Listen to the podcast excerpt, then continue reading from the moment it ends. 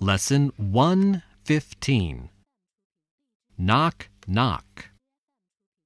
Listen to the tape, then answer this question What does Jim have to drink?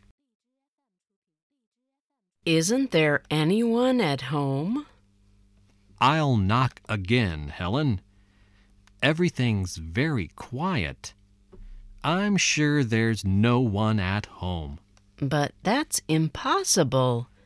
Carol and Tom invited us to lunch.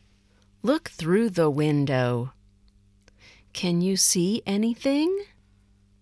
Nothing at all. Let's try the back door. Look, everyone's in the garden. Hello, Helen. Hello, Jim. Everybody wants to have lunch in the garden. It's nice and warm out here. Come and have something to drink. Thanks, Carol.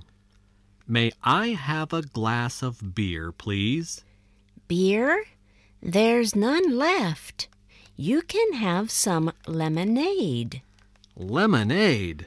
Don't believe her, Jim. She's only joking. Have some beer.